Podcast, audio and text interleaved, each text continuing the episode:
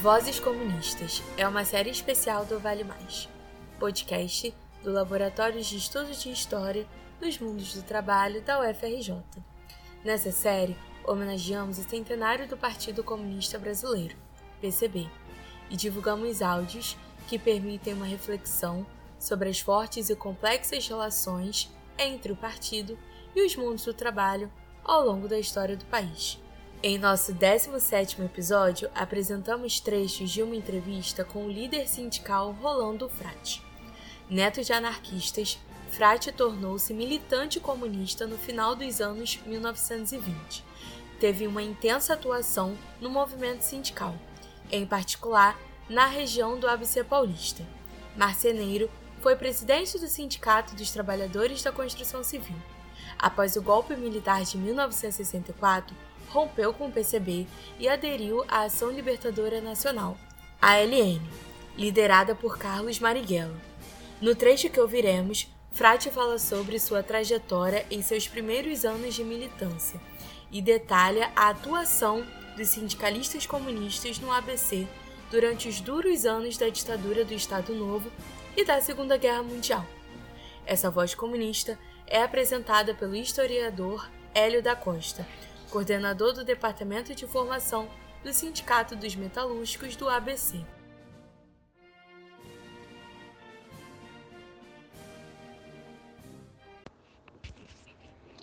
Meu nome é Hélio da Costa, sou historiador de formação, doutor em Sociologia do Trabalho pela USP, atualmente sou coordenador do Departamento de Formação do Sindicato dos Metalúrgicos do ABC.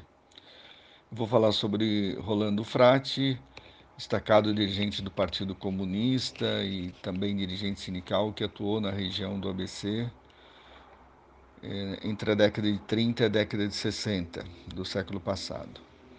Rolando Frati veio para a região do ABC em 1918, começa a trabalhar aos 10 anos de idade em marcenarias, tecelagem, indústria química, fábrica de ladrilhos.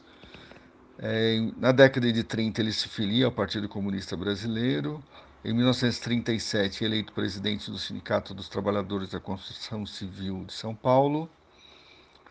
E em 1940, eleito presidente da Federação dos Sindicatos dos Trabalhadores da Construção Civil do Estado de São Paulo.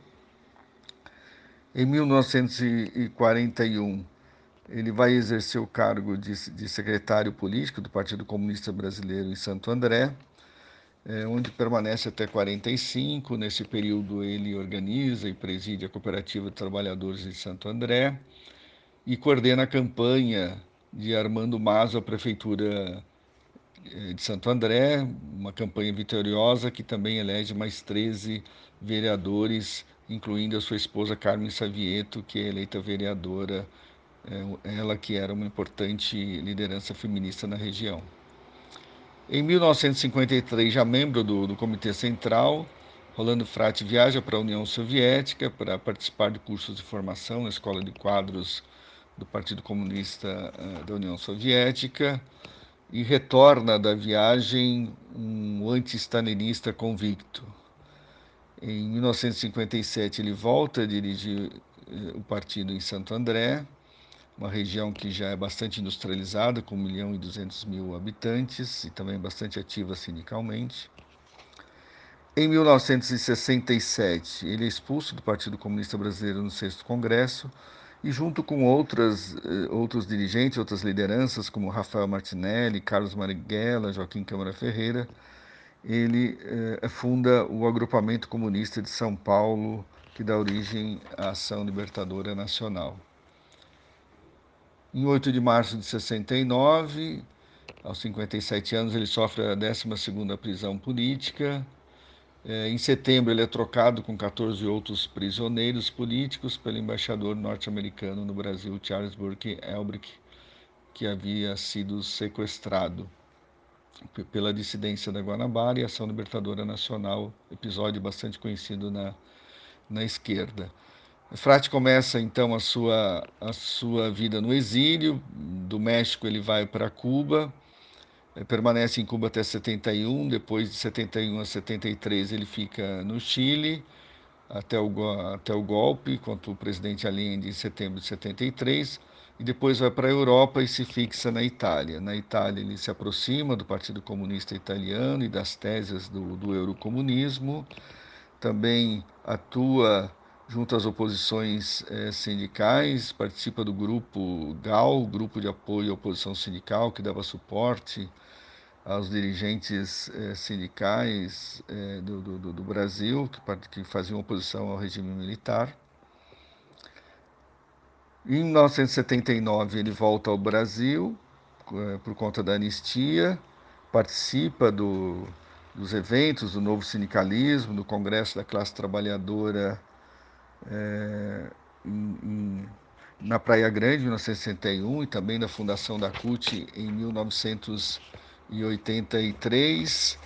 Ele funda o CAP, Centro de Estudos e Pesquisa e Assessoria Sindical, junto com outros dirigentes, é, dando assessoria e cursos de formação para as oposições é, sindicais em todo, em todo o Brasil.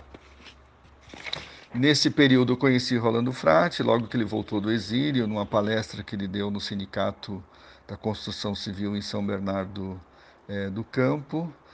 É, mas em 1988 eu o reencontrei por ocasião é, da minha pesquisa de mestrado. Eu fui entrevistá-lo na, na cidade de Santos, onde ele, ele, ele residia. Na ocasião ele já estava bastante doente, com dificuldade de, express, de, se expressar, mas fez um, um esforço incrível para dar a, a entrevista é, para mim e contribuir com o meu mestrado.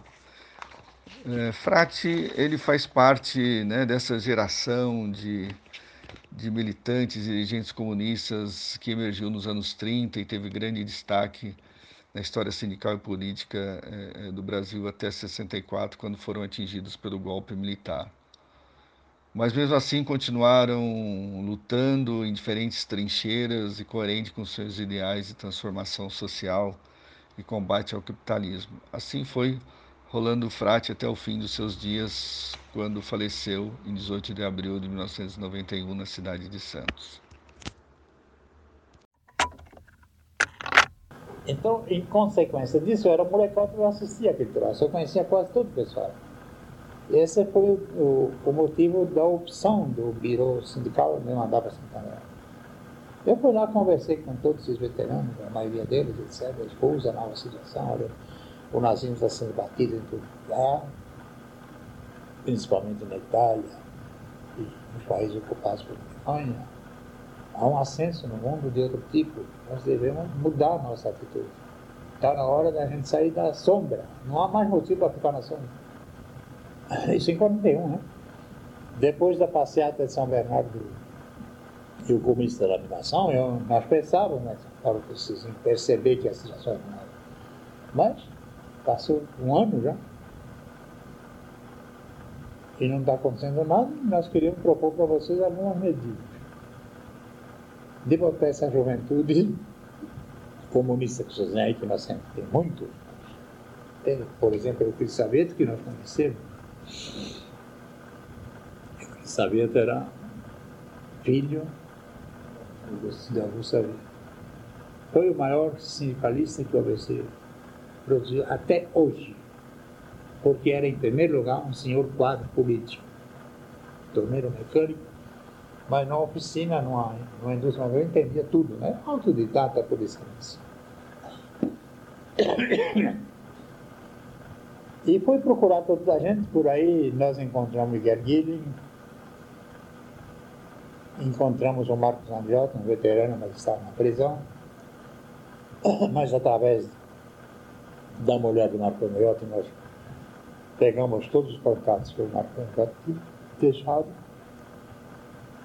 Então pegamos uma camada principalmente jovens, operários jovens, e operários estudiosos, não é operário de hoje só estuda as pernas da Xuxa, né? E remontamos o partido.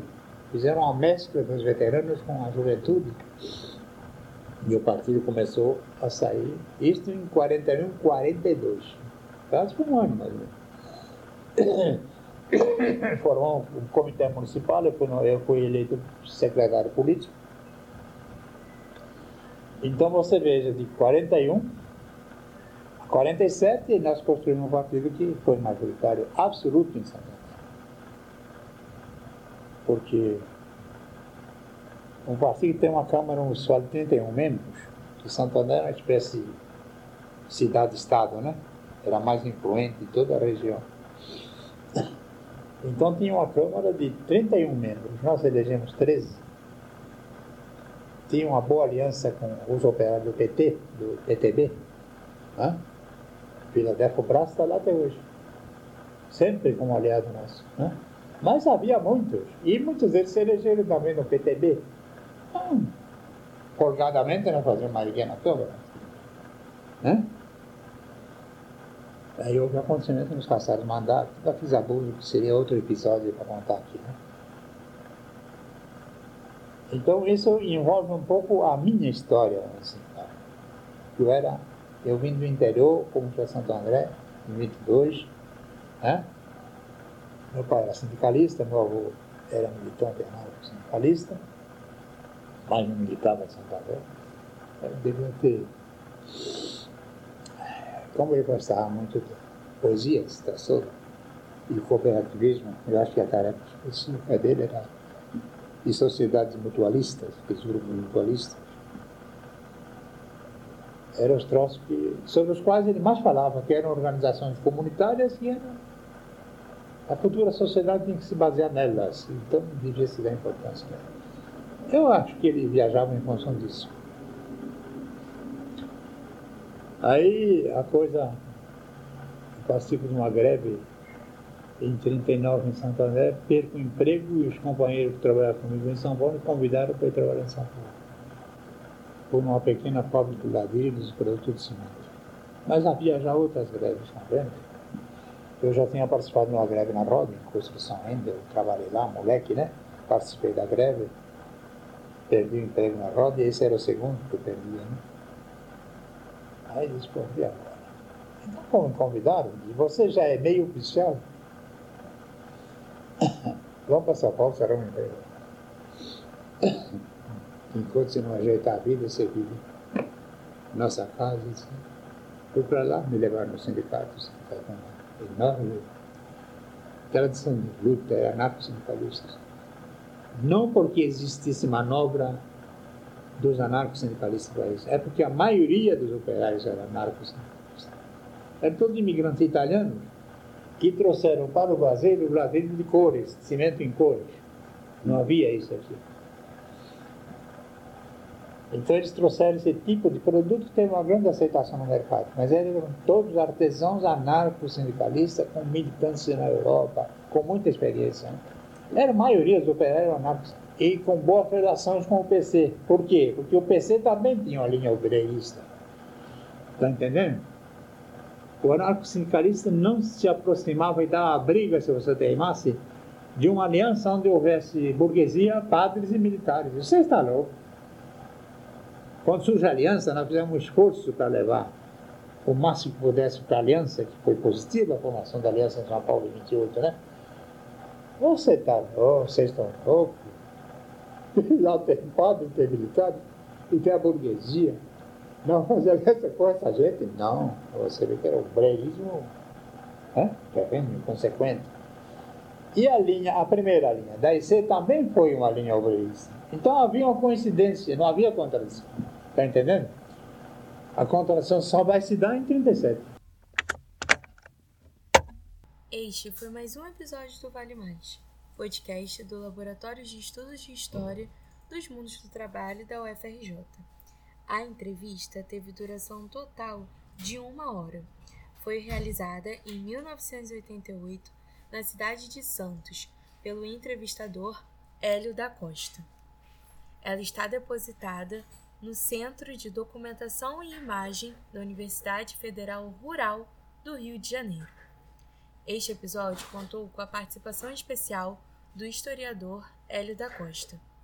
A série tem projeto e execução de Ana Clara Tavares, Felipe Ribeiro, Larissa Farias e Paulo Fontes, apoio do Centro de Documentação e Imagem da Universidade Federal Rural do Rio de Janeiro e agradecemos às instituições e pesquisadores que gentilmente colaboraram com o nosso projeto.